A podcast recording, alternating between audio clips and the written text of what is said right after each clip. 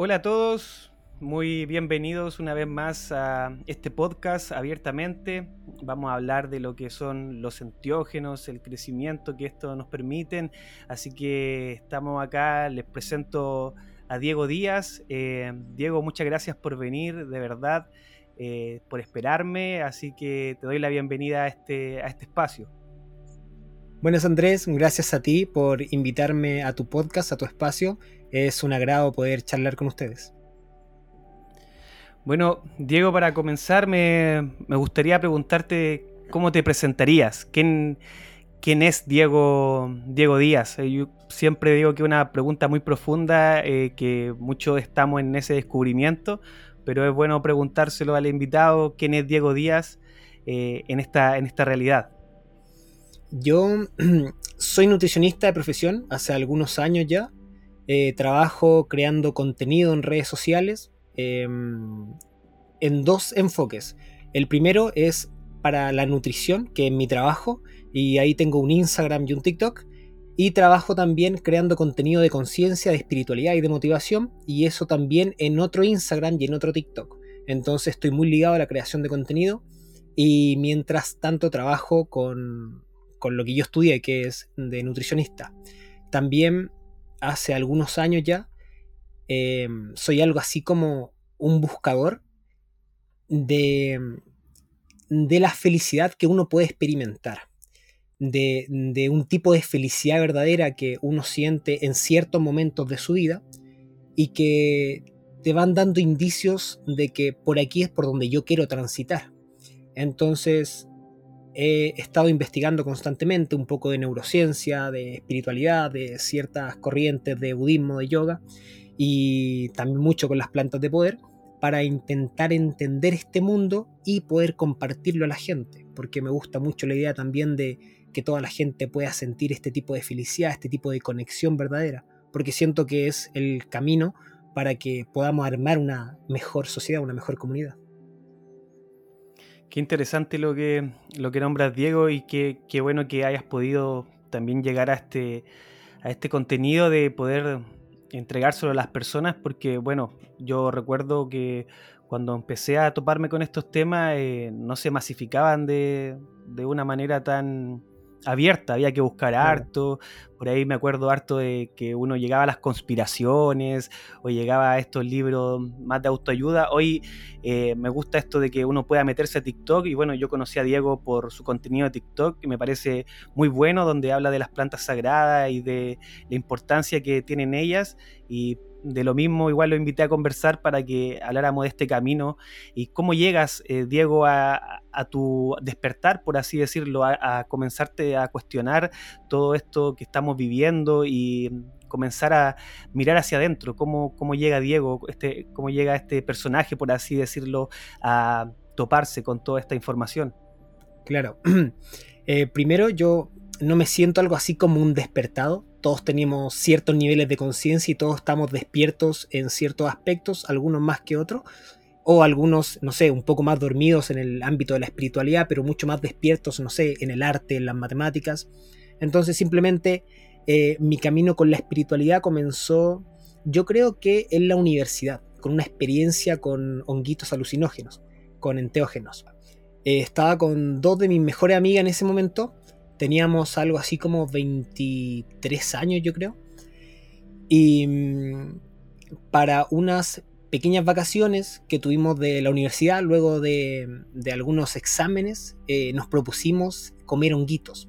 Para ese momento y en ese, en ese momento en realidad del tiempo, el tema de los honguitos era muy, muy tabú. O sea, era muy difícil conseguir a alguien que los hubiera probado o que tuviera mano para vender que pudieras encontrar experiencias, cómo se hace, qué hacer antes, qué hacer después, no, era muy, muy, muy difícil. O sea, en ese tiempo recién uno se estaba como haciendo amigo del internet y ocupaba Messenger, cosas así, entonces era súper difícil encontrar correcta información sobre el tema. así que creo que yo fui a conseguir los honguitos con un amigo que era como bien hippie y él tenía un amigo que por ahí los vendió y los conseguimos. Entonces nos juntamos por allá por Ficuña, eh, hicimos unos amagues y tomamos una micro al cajón del Maipo. Llegamos al cajón del Maipo, yo la llevé a un lugar que ya había acampado antes Entonces nos pasamos por un lugar gratis, caminamos cerca de dos horas y llegamos a un lugar en el cajón en donde primero nos pusimos a descansar porque estábamos buscando un lugar perfecto, pero como que no lo estábamos encontrando y mientras tanto descansamos y dijimos, oye, si nos comemos longuito al tiro porque igual ya se está haciendo medio tarde, no sabemos cuánto va a durar la experiencia. Así que nos comimos longuito mientras estábamos con la mochila ahí descansando en un lugar X al lado del río y habrán pasado unos 40 minutos, 50 minutos y no sentíamos nada de efecto. Entonces lo primero que pensamos fue, no nos va a pegar, esto está malo. Lo típico, cuando ya pasa mucho rato, eh, puta, que fome porque igual veníamos a esto, entonces qué lata. Pero bueno, seguimos conversando, pero con la sensación de que, que fome que no estuviera resultando. Y dentro de esa conversación, de repente me doy cuenta que estábamos en el piso muerto de la risa los tres. Y ahí yo dije, obviamente nos pegó, no nos habíamos dado cuenta. Entonces ahí nos empezamos a reír, nos empezamos a reír, a reír. Cada cosa que conversamos era súper chistosa, nos matamos de la risa. Dentro de eso de repente habían silencios como de introspección y luego risa. Y llevábamos unos 10-15 minutos y yo le dije a las chiquillas, em, hay que ir a poner las carpas al tiro porque si no después se va a hacer de noche y ya nos va a costar muchísimo más. Entonces las cabras como que estaban ahí sentadas, muertas la risa y yo dije voy a ir a buscar dónde poner las carpas y vuelvo no, no vayáis, no vayáis, me decían, no podéis salir así. Y yo, no, no, si yo quiero, tenía energía. Así que me fui trotando, dejé la mochila, me fui trotando. Me demoré unos 3-4 minutos en encontrar un lugar bonito, una planicie cerca del río. La fui a buscar, así que nos devolvimos a ese lugar, volvimos a ese lugar, armamos las carpas y nos quedamos ahí.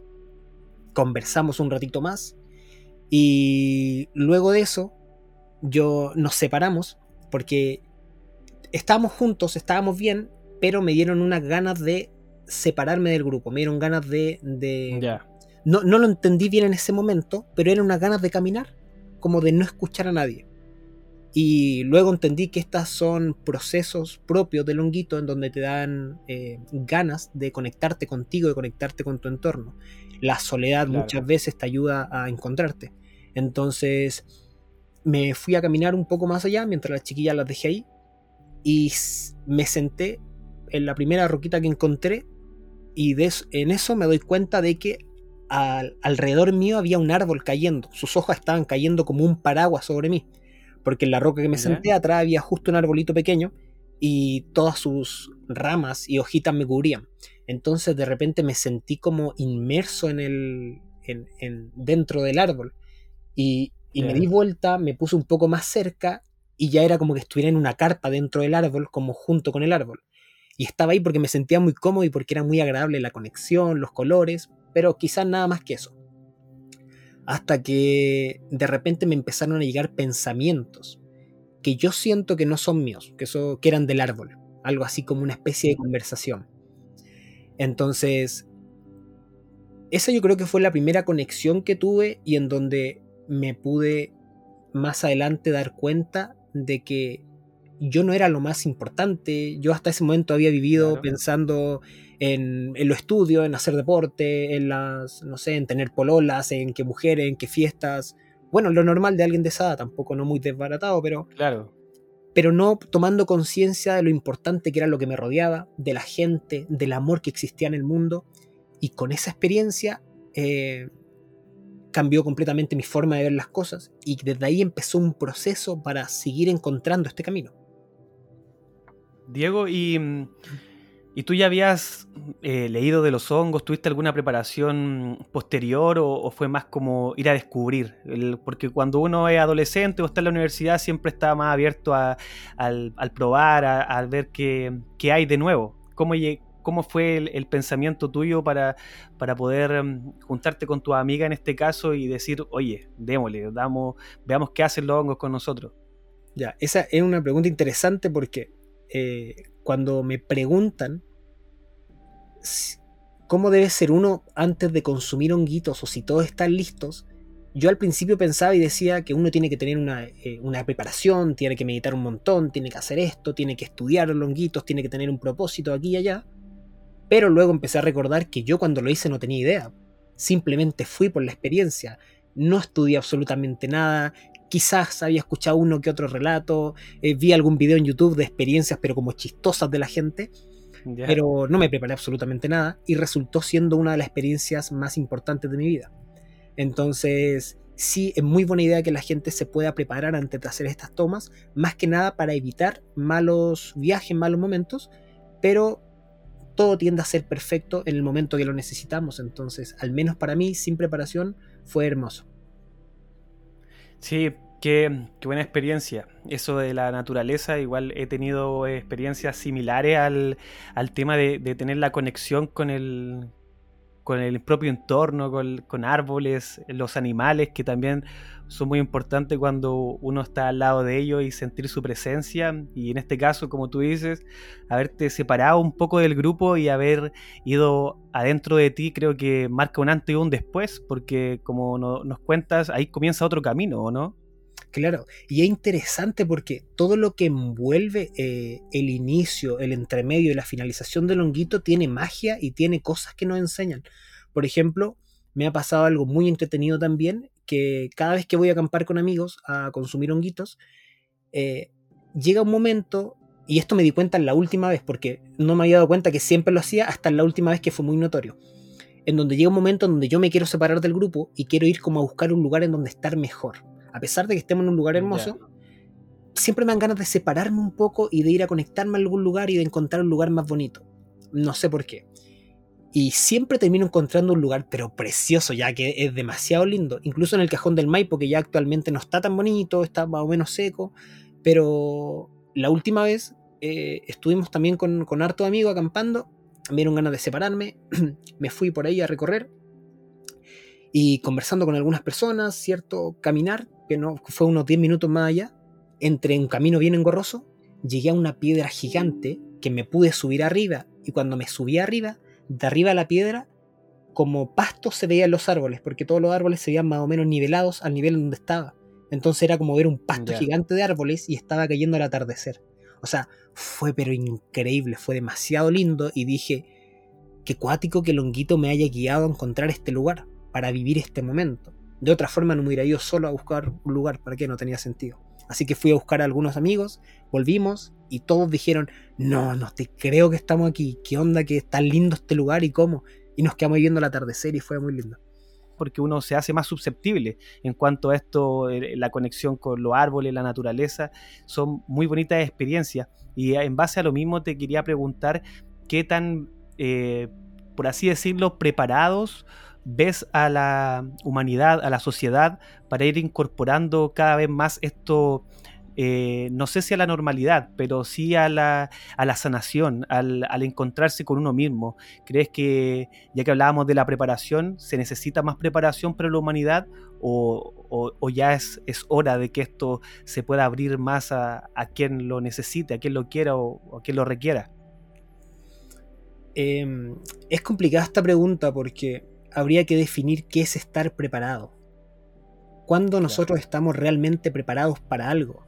Si todo lo que es nuevo para nosotros nos genera miedo, nos genera un poco de ansiedad, pero también nos da esta cierta gana de probar, de incursionar, de conocer. Entonces, probablemente uno no está preparado para nada en la vida. Uno llega a vivir la experiencia y a conocer, y dentro de eso se va desenvolviendo y va creciendo hay muchas cosas que uno quiere hacer y le funcionan bien y otras que le funcionan mal, y que a otra persona puede haber sido todo lo contrario. Entonces, yo creo que depende. Hay muchas personas que sin saberlo o sabiéndolo eh, están preparadas para esta planta de poder, para muchas otras y para un montón de experiencias significativas en su vida. Y hay otras personas a las que quizás en ciertos momentos y con ciertos estados mentales les podría afectar, les podría sacar lo peor de ellas y sin un correcto guía, sin un correcto entendimiento del viaje, puede ser bastante catastrófico. Pero sí creo que eh, las plantas de poder, especialmente el honguito, que es de lo que creo que estamos hablando ahora, es una increíble alternativa para empezar a ver las cosas de otra forma, para empezar a buscar alternativas, valga la redundancia, más amorosas y más eh, coherentes con la paz en, en cualquier ámbito, en, tu vida, en tus relaciones, en, las relaciones con los demás. O sea, imagínate, no sé, una, conferencia de presidentes de estos que hacen guerra y explotan países, y antes de la conferencia todos tuvieran una ceremonia de honguitos el día antes. te aseguro que el día de la conferencia serían personas completamente diferentes con ideas completamente nuevas, en donde la, tónica sería un poco más guiada al amor, a la paz, y salir un poco de este juego del ego y de quién creemos que somos y lo que creemos que tenemos que hacer por lo que es correcto y por lo que... Este, el honguito termina desbaratándote un poco estas cosas y en realidad las plantas de poder para ir alineándote con, con la verdad o con lo que yo creo que es verdad, que es el amor y hacer las cosas bien sin lastimar a alguien. Claro, son, son varias las plantas de, poder que podemos encontrar en la naturaleza y que se nos han brindado, hasta de los propios animales que también eh, pueden brindar su sabiduría, como el cambó o lo que es el bufo alvarius también, y, muchos otros. en realidad se, ya cada vez más se va descubriendo que hay más especies de hongo, más especies de de plantas. Así que e, es, muy interesante el ejemplo que tú nos das de que pudiésemos incorporar esto un poco más, no al, pensar si estamos preparados o no, sino que tal vez para hacerlo como una manera medicinal o algo utilizado para poder conversar, poder mm, dirigirnos de otra manera hacia el mundo y hacia la sociedad. Porque ayer pensaba se me, ocurría otra pregunta que hacerte y era el tema del alcohol. Yo no sé si tú bebes, tal vez esporádicamente, si no lo haces, ahí también tú nos puedes contar, pero es algo que está muy arraigado hoy en la sociedad, que es muy normalizado. El alcohol también eh, es algo que produce eh, algo adictivo en el ser humano y que nubla su mente en vez de expandírsela. Así que me gustaría que nos pudieses tal vez em, dar tu opinión o cómo tú puedes separar estas dos sustancias, por así decirlo, que se normaliza tanto en la sociedad lo que es el alcohol y se prohíbe tanto estas plantas de poder como es el hongo, tal vez la marihuana o otros eh, entiógenos que podemos encontrar en la naturaleza. Esta pregunta es súper amplia y responde a bastante aristas. Em, yo creo que debemos hacer una gran separación entre las medicinas y las drogas que son recreacionales. Entendiendo que el honguito, incluso el ayahuasca y cualquier otra medicina también se puede usar de modo recreacional, pero tienen otros fines, tienen fines de crecimiento espiritual. El cigarro, por ejemplo, el alcohol, no sé, el tusi o ciertos tipos de drogas que ya se han hecho más, más frecuentes, eh, tienen otro propósito o el propósito que al menos nosotros les damos, que es de divertirnos, es de dejar de sentirnos como normalmente nos sentimos para estar en otro estado y poder pasarla bien. Y esto responde a un sentido de insatisfacción propio. O sea, nosotros no nos sentimos satisfechos con cómo estamos normalmente. Por eso necesitamos estar en otro estado para pasarlo bien. Y esto es interesante porque si tú analizas a la gente que es drogadicta o que tiene alguna adicción al alcohol, eh, tiene mucho que ver con, patrones de insatisfacción en su vida o de traumas grandes que han tenido que no han podido superar, entonces a través del alcohol y de cualquier otro de este tipo de drogas eh, intentan borrar y sentirse de otra forma. Yo bebo muy poco, em, quizás una vez al mes o cada dos meses cuando tengo juntas, algo discreto. Eh, sí me gusta la sensación, me gusta que te pueda em, desinhibir o, hacer que todos entren en un estado de, mayor alegría, eso sí lo encuentro muy entretenido. Eh, así que no descarto tampoco o no, lo tacho como algo malo, pero sí creo que tiene que ser con moderación al igual que cualquier cosa, al igual que cualquier medicina y cualquier cosa en la vida, en realidad tiene que ser con una moderación para que no afecte tu, cotidiano vivir. La diferencia también que se hace, eh, no la hacemos nosotros, la hace el gobierno, que tacha de, de lo que es legal y no es ilegal.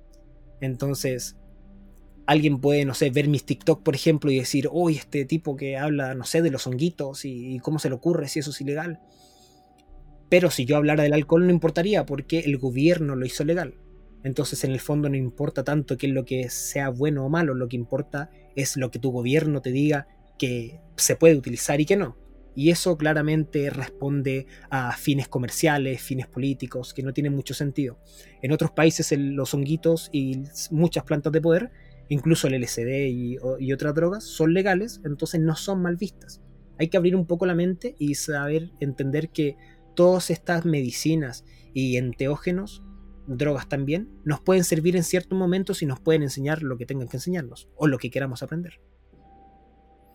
Sí, es muy interesante. Es cierto que, los gobiernos en este caso son los que eh, ponen etiquetas a, lo que es droga y lo que no es droga. Eh, recuerdo haber visto hace poco un documental de Netflix que, habla de esto de, de los de lo honguitos y de varias plantas de poder eh, y donde por ahí en Estados Unidos Nixon fue uno de los primeros que comenzó a ponerle en pie encima a, a estos enteógenos, donde Después los países muchas veces replican, es como si Estados Unidos lo hizo, nosotros vengamos y también hagámoslo porque allá ellos tienen la razón. Muchas veces pasa, pasa eso con, con algunas leyes, pero me parece sumamente interesante y que me gustaría volver a, a que nos digas qué planta te ha ayudado a ti, que eh, mamá allá del hongo que también nos contaste y que por ahí también en tus TikTok pude ver que tuviste una experiencia o, ibas a tener una experiencia con el cambó y si también has probado la ayahuasca o, alguna otra. Antes de eso, encuentro interesante lo que me dices del presidente Nixon, porque también vi el documental y me pareció muy llamativo el hecho de que él estaba prohibiendo los honguitos y este tipo de alucinógenos porque la gente ya no quería ir a la guerra. La gente se puso todo, estaban en esta época de hippie, entonces todo junto con el movimiento de alucinógeno y de, y de psilocibina estaban en un entorno tan amoroso que no querían ir a la guerra. Ya era, la, era una de las tasas más bajas de inscripción en el ejército y en el fondo se estaba como luchando para que no, hubieran peleas. Entonces lo que tuvo que hacer el presidente fue prohibir este tipo de, de este tipo de plantas, para empezar a instaurar nuevamente un cierto tipo de normalidad bélica en la gente y poder armar su guerra y todas esas cochinas. Y sobre tu pregunta, eh, yo actualmente no he probado muchas cosas, porque estoy esperando el momento correcto. No, no creo que sea adecuado probar en cualquier circunstancia o solo porque se me dé la oportunidad eh, medicinas poderosas. Con la ayahuasca yo estoy esperando ir a la selva y conectar con algún chamán que lleve un linaje de cientos de años con su familia haciendo este tipo de tomas para poder entender y completar el viaje. Acá en Chile he tenido varias veces la oportunidad de, ir a retiros o a, ceremonias de ayahuasca, pero no, no he querido todavía porque siento que no es el momento y no es lo que yo estoy buscando.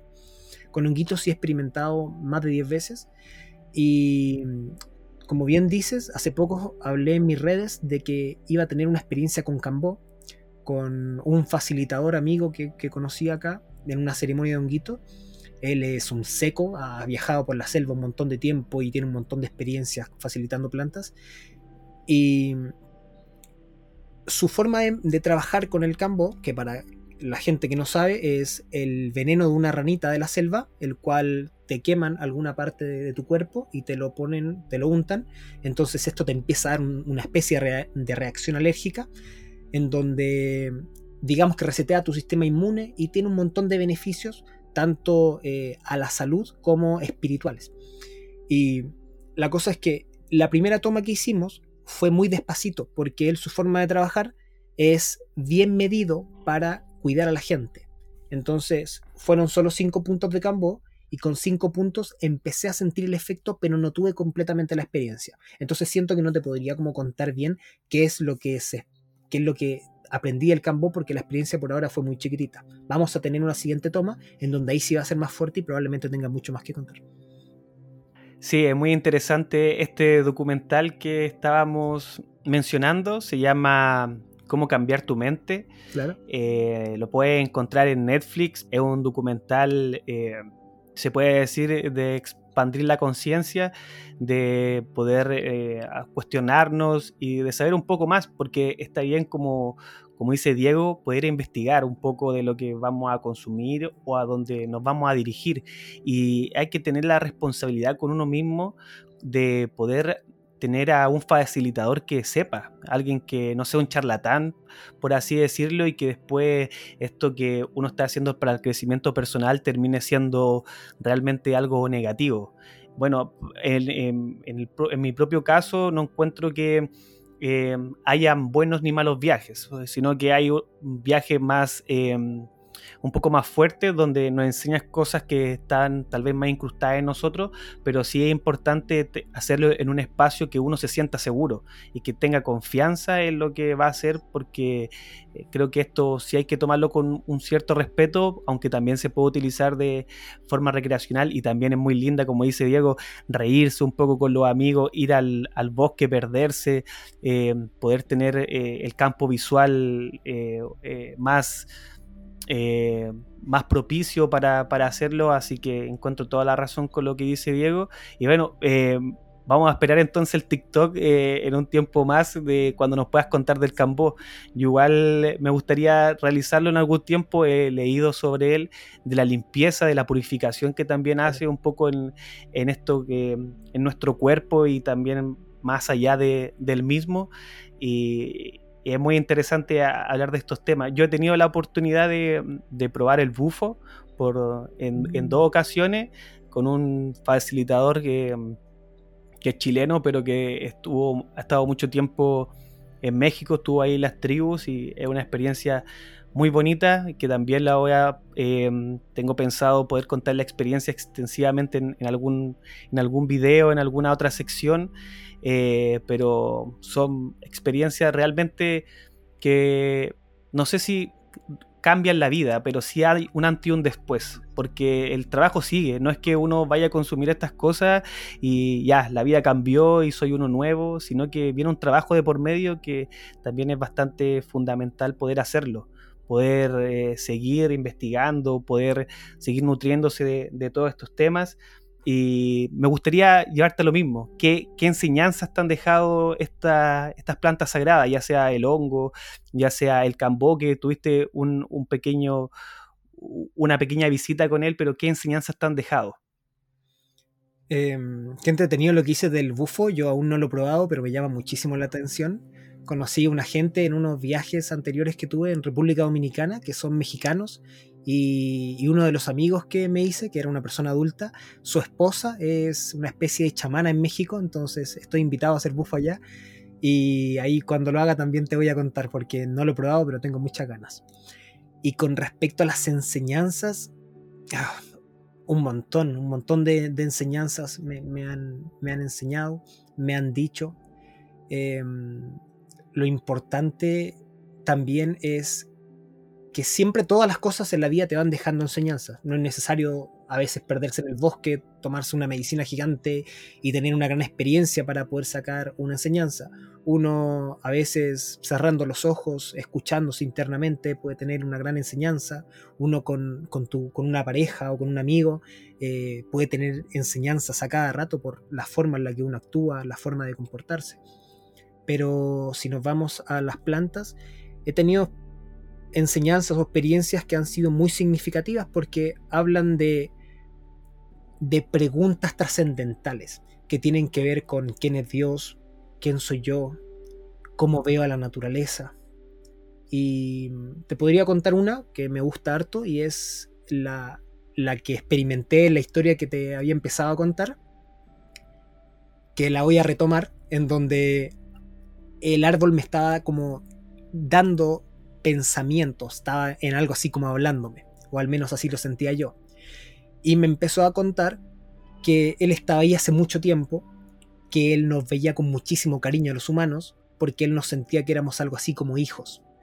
Para que te hagas una idea, él como árbol veía cuando nosotros éramos niños y veníamos a visitarlo Luego nosotros de adolescente veníamos con nuestras novias, luego nosotros de viejos veníamos con, nuestros hijos, y luego nuestros hijos venían con, y así y así, y él nos veía pasar a todas las generaciones, entonces nos tenía muchísimo cariño. Era tan así que él me decía en ese momento que uno, aunque lo talara, lo quemara, le tirara basura, a él, a él no le afectaba eh, como uno piensa porque él nos veía con tanto amor que entendía nuestra forma de actuar.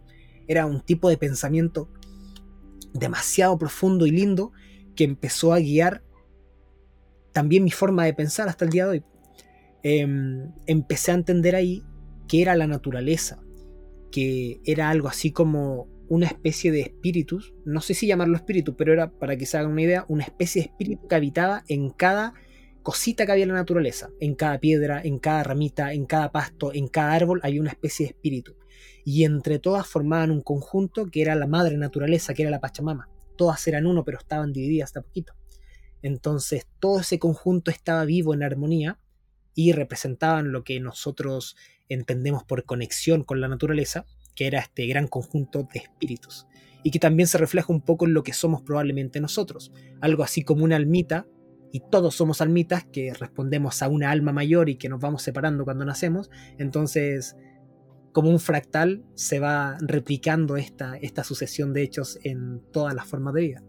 Es muy interesante esa, esa, esa, réplica que podemos hacer ahí con la naturaleza, porque también tenía justo acá una pregunta de em, querer consultarte qué es para ti la naturaleza hoy en día, qué es para, para Diego, cómo, cómo cambió, ya que nos cuentas también esta, esta visión o esta escucha que tuviste en ese momento, eh, si hubo un antes y un después de comenzar a ver la naturaleza, tanto las plantas, los árboles, los animales, eh, la arena, las playas, ¿qué es para ti la naturaleza?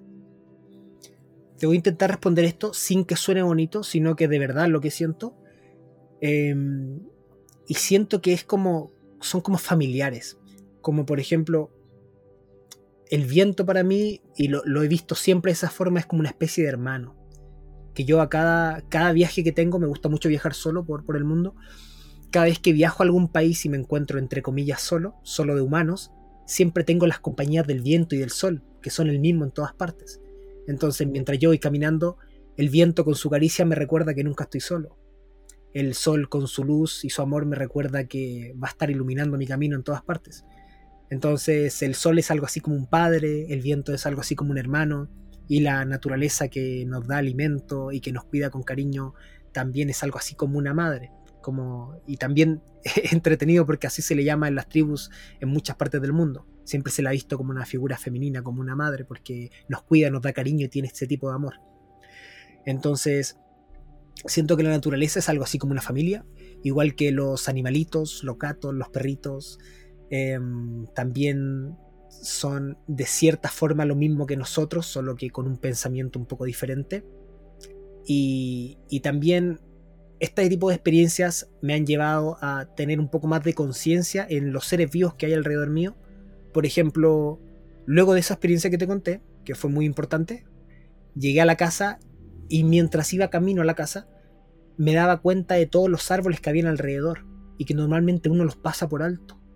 ¿Cómo no me había dado cuenta antes de que afuera de mi casa hay seis árboles gigantes, en la casa de los vecinos al frente? Pero son como, como espíritus gigantes, súper sabios que están ahí hace mucho más tiempo que yo. Y yo ni siquiera los había notado. Entonces, muchas veces ahora cuando salgo mentalmente los saludo o les doy mi cariño o si están, no sé, pues sin hojas, como que puedo sentir un poquito de pena, como que me puedo conectar muchísimo más con todo mi entorno. Y siento que eso igual es bonito porque le va dando un sentido y una magia a la vida.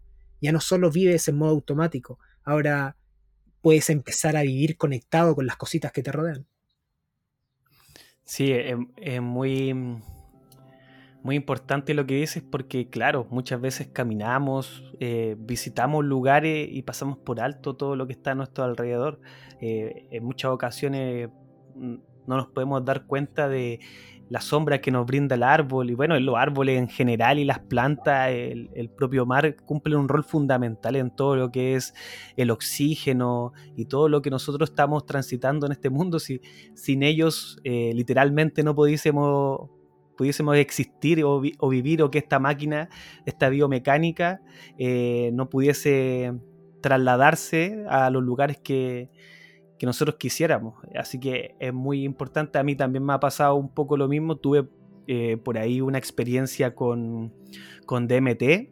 Eh, hace algún tiempo atrás con unos amigos y dentro del viaje, ya saliendo de él, sentí esa conexión, esa conexión de, de que estábamos dentro de un ser vivo y que dentro de este ser vivo hay más seres vivos y dentro de los seres vivos que están dentro del ser vivo hay más seres vivos y así es como, como, como una espiral de Fibonacci que vamos eh, entrando, entrando, entrando y cuando empezamos que se acabó seguimos entrando, entrando, entrando porque realmente es como dentro de la vida existe más vida así que muy interesante y muchas gracias por compartirnos ese ese conocimiento propio tuyo de, la experiencia que bastante hermosa por la demás. Y, y ante lo mismo me gustaría saber si tú crees que las plantas sagradas de alguna manera nos permiten liberarnos de estas ataduras o de estas creencias limitantes que tuvimos en algunos momentos de nuestras vidas para cargar una mochila más ligera, porque eh, por ahí eh, lo que yo puedo llegar a comprender es que nosotros creamos desde, desde adentro, desde nuestra propia eh, creencia. Entonces es muy importante ver qué tenemos dentro para ver qué se va reflejando fuera y si estas plantas nos ayudan a eso, a poder esparcir un poquito la tierra, barrer un poco la casa que tenemos para de esa manera decorarla más bonita, por así decirlo. Em, sí, las plantas em, científicamente, neurológicamente, se ha visto que tienen esta capacidad de generar nuevas conexiones neuronales. De hecho, este es un tema súper interesante, muy entretenido. Eh, los honguitos, por ejemplo, y bueno, casi todas las plantas de poder, todos los enteógenos, actúan en algo que se llama la red de modo predeterminado del cerebro. Y este tipo de red tiene que ver con la reflexión tiene que ver con la creencia de nosotros mismos, tiene que ver con pensamientos, imaginaciones del futuro y con algunos recuerdos del pasado. Entonces, em, las plantas de poder, digamos que desbaratan mientras tú estás en el viaje este, este tipo de red o la apagan momentáneamente. Entonces, esto te permite darte cuenta de que tú no eres lo que tú creías y de que todos estos pensamientos pueden ser de otra forma. Eh, las conexiones neuronales normales se ven afectadas. Entonces el cerebro, en su capacidad de reamoldarse, de, buscar solución, empieza a generar nuevas conexiones neuronales, por lo tanto empiezas a pensar de nueva forma, empiezas a crear y a darte cuenta de cosas que nunca habías pensado. Entonces, 100% eh, sí, las plantas y los honguitos tienen la capacidad de hacernos ver la vida de otra forma, de encontrar quizás un propósito o de mm, darnos un sentido mayor, de también ver que nuestros problemas no son tan grandes como nosotros creíamos, y de algo muy importante que es de entender que nosotros no somos solo lo que creemos, quizás ni siquiera somos nada de eso. Y todo este tipo de cuestionamientos que son tan importantes los puedes ver en una planta de poder y quizás si no lo hubieras consumido no lo hubieras visto en toda tu vida. Entonces igual es algo bastante potente. Sí, sí, es bastante potente porque mm, eh, nos ayudan a poder encontrar, como tú dices, un propósito o poder más o menos acercarnos a lo que pudiese llegar a ser uno. Y en cuanto a eso, me gustaría saber, em, ¿tienes algún acercamiento a lo que pudiese ser el propósito de la vida, yo sé que es muy personal y que realmente así como a grandes rasgos no podemos eh, expandirlo mucho ni hacerlo tan macro, porque encuentro que es muy micro, termina siendo una paradoja que algo que se pueda pensar tan grande en realidad algo tan micro y tan personal. Pero me gustaría saber si tienes alguna especulación, por así decirlo, de, de lo que sea esta experiencia que estamos acá viviendo y si tiene algún propósito más allá de lo que nosotros creemos. Yo creo que el propósito es algo muy, muy, muy grande y que difícilmente se puede entender con nuestros escasos sentidos y nuestra mente. En Oriente se habla, por ejemplo, de la concepción de Dios, que es algo que no se entiende cuando los sabios eh, que meditan se van a cuevas y están ahí semanas, meses meditando y luego vuelven y la gente les pregunta qué fue lo que viste, cómo era Dios, ellos responden con neti neti, que significa no es esto ni es aquello. Es algo grande, es hombre, es mujer, neti neti. Eh, es algo amoroso, es, tiene que ver con la paz, neti neti. Es algo que escapa de nuestra comprensión, de nuestro escaso eh, vocabulario. Entonces yo creo que nuestro propósito como humanidad, como sociedad, también tiene que ver con algo así de grande. Es muy difícil que lo podamos em, escudriñar y, resolver. Pero sí yo creo que mi propósito, o no sé si propósito, pero mi caminar, tiene que ver con ayudar a la gente o quizás no ayudar, quizás es un poco egocéntrico decir ayudar, pero sí mostrar un poquito de lo que yo conozco y que tiene que ver con este amor y esta felicidad verdadera que he podido experimentar en mi vida. Como te contaba en un inicio, soy creyente de que cuando uno planta la semilla de amor y de felicidad en las demás personas, estas personas también van a querer plantarlas en otros. Y de esta forma vamos a mejorar nuestra sociedad, nuestra comunidad. Entonces me veo muy guiado a eso y fue por eso que creé mi, podcast, creé mi, mi, Instagram, creé mi TikTok, hablando de espiritualidad porque me gusta mucho alegrar a la gente, pero con ideas espirituales, con motivación, con frases que le lleguen, que las hagan reflexionar. Porque muchas veces podemos meternos al celular, a Instagram, a reírnos de memes, a reírnos de cosas que no tienen importancia y no son significantes en tu vida pero muchas veces una frase o un pequeño video, una pequeña caricia, un pequeño abrazo, te puede cambiar toda la semana, te puede cambiar todo el día, te puede dejar pensando de tal forma en donde de a poquito empiezas a cambiar tu forma de ser. Así que al menos yo me siento muy bien en ese camino y si me siento muy bien en ese camino me da felicidad y de cierta forma también estoy ayudando a otros, creo que eso es la mejor definición de qué sería un propósito. Sí, sí, concuerdo completamente contigo, Diego.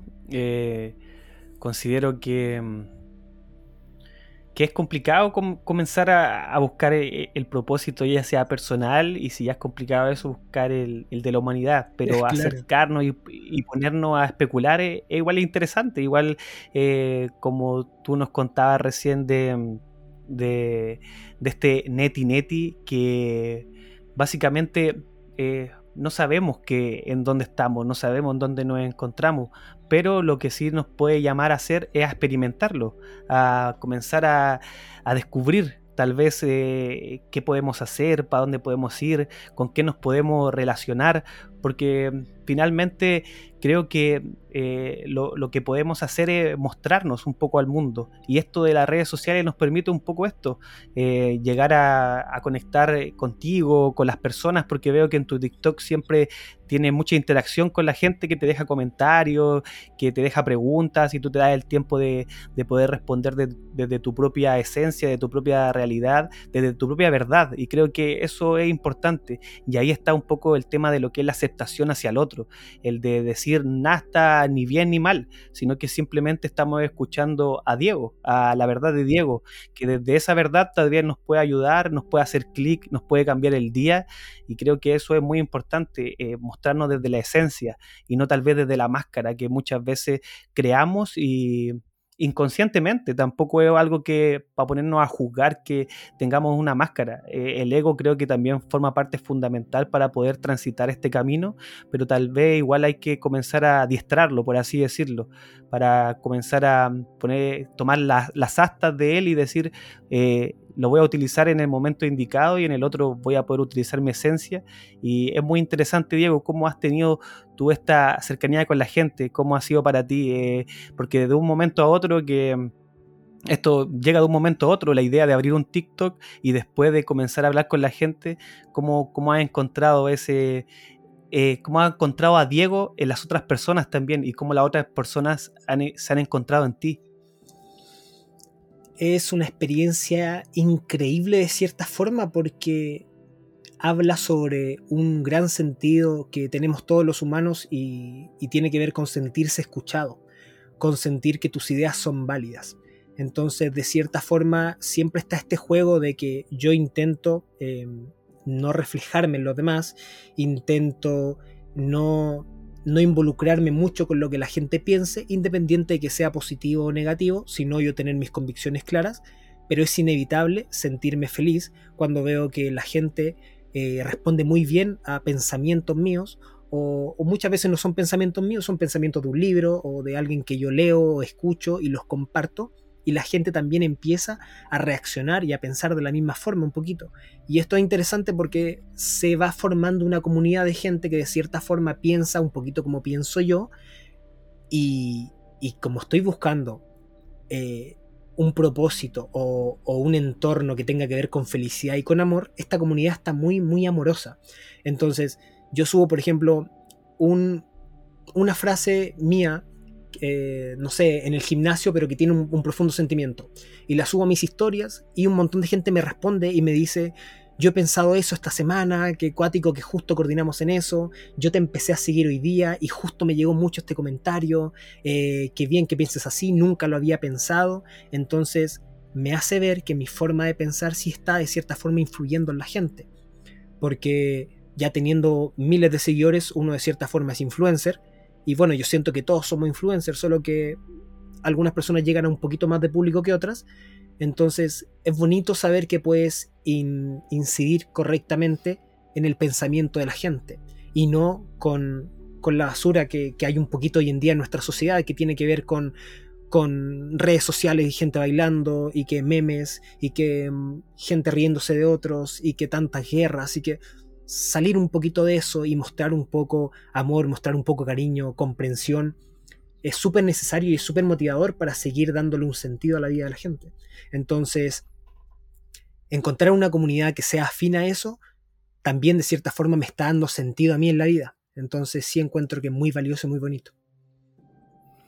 Sí, eh, es muy valioso por el hecho de que va armando tu propia tribu también y la gente va encontrando en ti también su propia tribu y al final vas, se, va armando, se van armando tribus donde vamos eh, percatándonos que sincronizamos y que en realidad esto no estamos tan solos, por así decirlo, que podemos conversar estos temas ya con mucha otra gente y que ya el mismo Internet nos permite masificar los mensajes y, llegar más allá, que es muy importante poder tener esta retroalimentación, ya que yo aprendo de ti, tú aprendes de mí y así podemos eh, encontrar muchas cosas que antes ni siquiera lo pensábamos.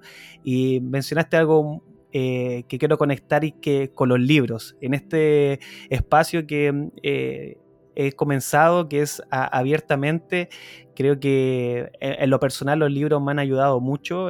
algunos, no he leído tantos, pero sí algunos me han marcado y me han hecho el clic que, que uno puede necesitar en la vida y me gustaría que nos recomendaras algún libro, algún libro, algún documento, algún autor que para ti haya sido importante y que pueda decirle a la gente, ¿saben qué? Acá pueden encontrar un lindo contenido que tal vez le va a ayudar en alguna, en alguna ocasión. Esta pregunta me la han hecho un montón de veces en mis redes sociales, así que ya la tengo más o menos lista.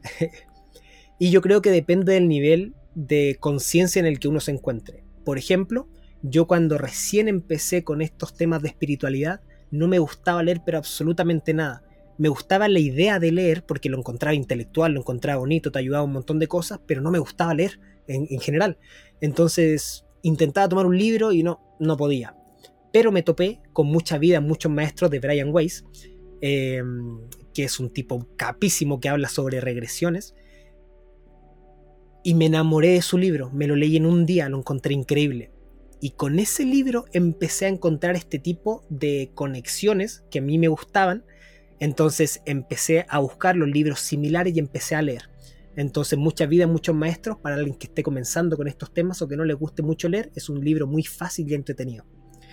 Si uno ya tiene un viaje un poquito más recorrido dentro de la espiritualidad, dentro de conocerse, dentro de encontrar patrones, eh, digamos que negativos y ir mejorándolos, el poder de la hora de Cartole es una muy, muy, muy buena alternativa. Es un libro desde básicos hasta personas súper avanzadas que puede servir un montón porque tiene muchísima enseñanza, pero si en un nivel intermedio probablemente es más entretenido leerlo.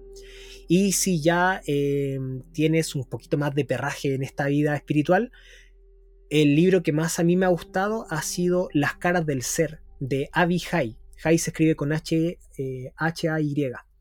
Es un libro, pero demasiado increíble, o al menos a mí me hizo un montón de sentido. Cada palabra que dicen tiene un amor y una sabiduría, una elegancia que no, me encantó. Ese libro sí me demoré como tres meses en leerlo porque cada página yo la releía como tres, cuatro, cinco veces. Cada frase, que muchas veces no eran difíciles de entender, pero sí yo creía que tenían un sentido profundo, la releía un montón de veces. Entonces yo creo que esas serían mis tres recomendaciones para leer o para incursionar en este, en este mundo.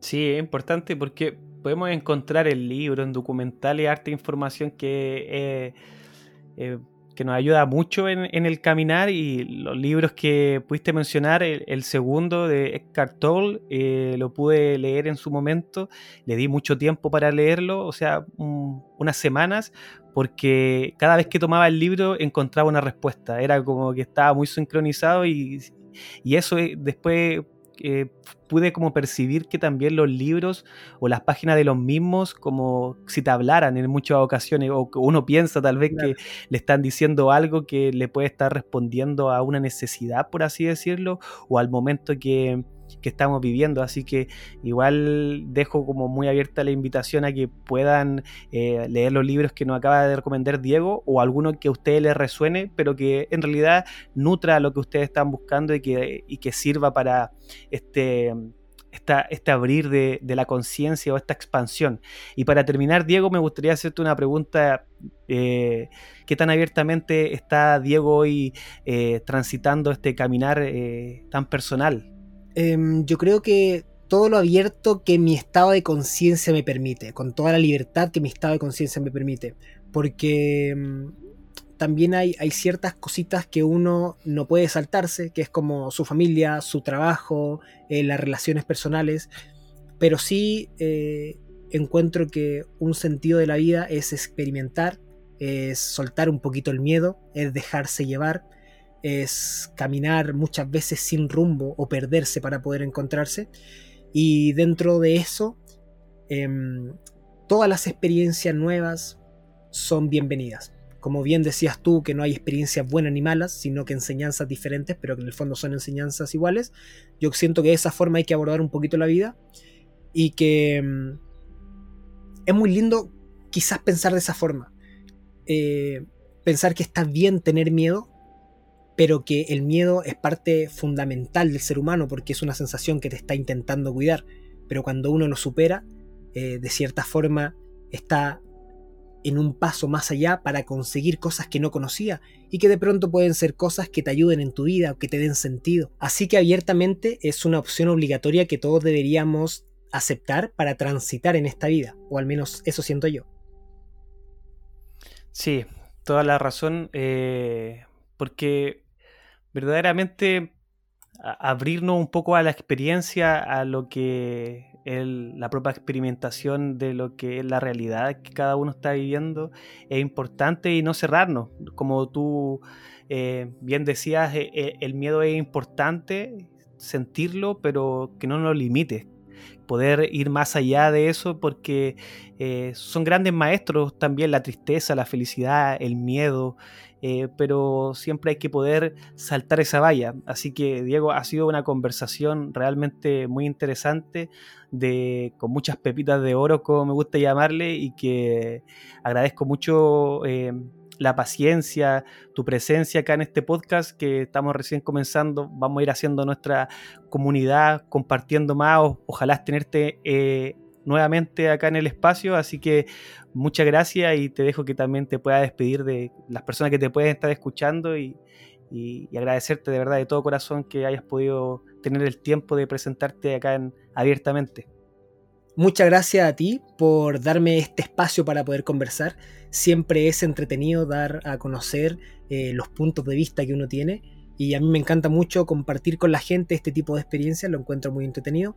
Eh, también les quería contar, si tú me permites, que me pueden ubicar en mis redes sociales por si resonaron un poquito con algo que les conté, que es vibrando.chill. Chill es C-H-I-L-L, vibrando.chill. Así estoy en mi podcast, en Instagram y en em, TikTok.